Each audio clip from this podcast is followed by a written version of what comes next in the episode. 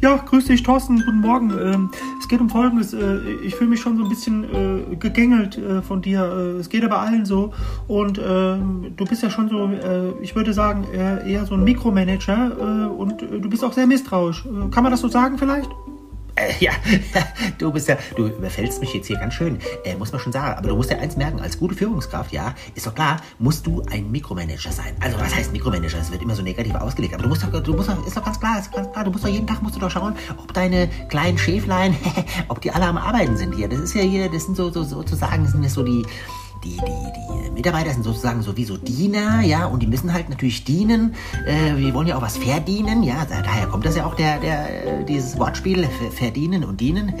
und deswegen müssen sie halt auch mir äh, dienen, ist doch ganz klar. Und, ähm, und wer das nicht macht, ja gut, das ist dann schlecht, ja, das ist natürlich klar. Und da musst du jeden Tag, jeden Tag musst du die äh, natürlich kontrollieren. Ist doch logisch, ist doch logisch.